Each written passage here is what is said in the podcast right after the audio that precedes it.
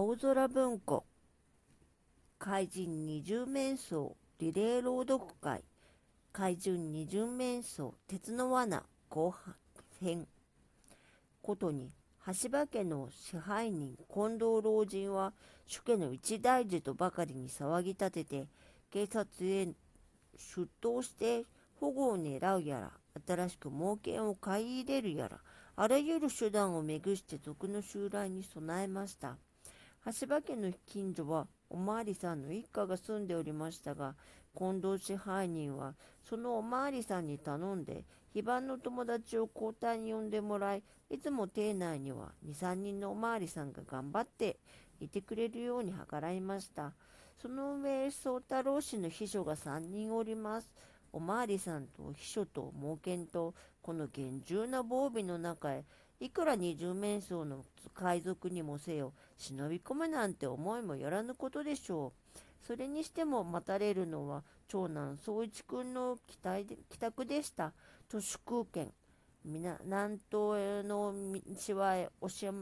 渡って、今日の成功を収めたほどの階段時ですから、この人さえ帰ってくれたら、家内の者はどんなに心丈夫だか知れません。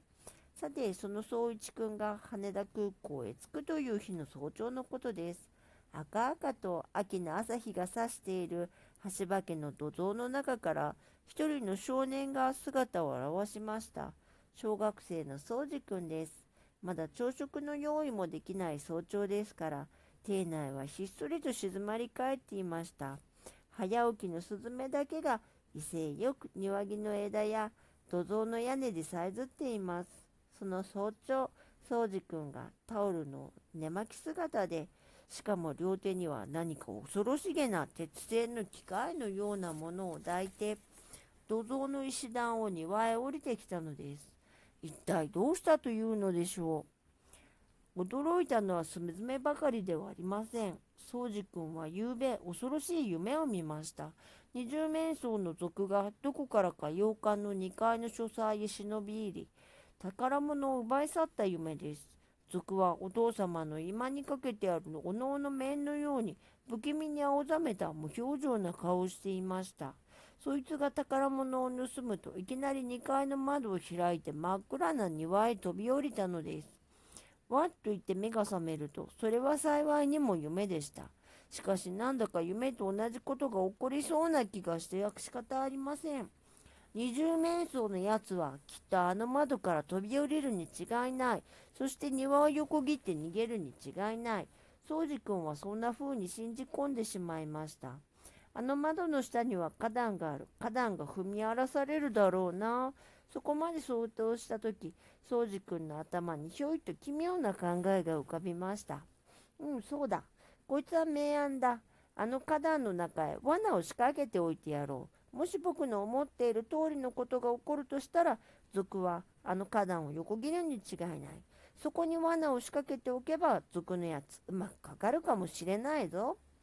宗司君が思いついた罠というのは、去年でしたか、お父様のお友達で山林を経営している人が、鉄の罠を作らせたいと言って、アメリカ製の見本を持ってきたことがあって、それがそのまま土蔵にしまってあるのをよく覚えていたからです。宗司君はその思いつきに夢中になってしまいました。広い庭の中に一つぐらい罠を仕掛けておいたところで、果たして賊がそれにかかるかどうか疑わしい話ですが、そんなことを考える余裕はありません。ただもう無償に罠を仕掛けてみたくなったのです。そこでいつにない早起きをして、そーっと土蔵に忍び込んで、大きな鉄の道具をえっちらおっちら持ち出したというわけなのです。宗司君はいつか一度経験したネズミ捕りをかけた時のなんだかワクワクするような愉快な気持ちを思い出しました。しかし今度は相手がネズミではなくて人間なのです。しかも二重面相という希代の海賊なのです。ワクワクする気持ちはネズミの場合の10倍も20倍も大きいものでした。鉄の罠を花壇の真ん中まで運ぶと大きな小切り目のついた2つの枠を、大きなノコギリ目のついた2つの枠を力いっぱいぐっと開いてうまく据え付けた上、罠と見えないようにその辺の枯れ草を集めて覆い隠しました。もし族がこの中へ足を踏み入れたらネズミ捕りと同じ具合にたちまちパチンと両方のノコギリ目が合わさってまるで真っ黒なでっかい猛獣の歯のように族の足首に食い入ってしまうのです。家の人が罠にかかっては大変ですが花壇の真ん中なのですから族でもなければめったにそんなところへ踏み込むものはありません。これでよしと。でもうまくいくかしら？万一族がこいつに足首を挟まれて動けなくなったらさぞ愉快だろうな。どうかうまくいってくれますように。宗司君は神様にお祈りするような格好をして、それからニヤニヤ笑いながら家の中へ入っていきました。実に子供らしい思いつきでした。しかし少年の直感というものは決して馬鹿にできません。宗太君の宗司君の仕掛けた罠が後に至ってどんな重大な役目を果たすことになるが読者諸君はこの罠のことをよく記憶しておいていただきたいのです。ただいまの朗読はきなさでした。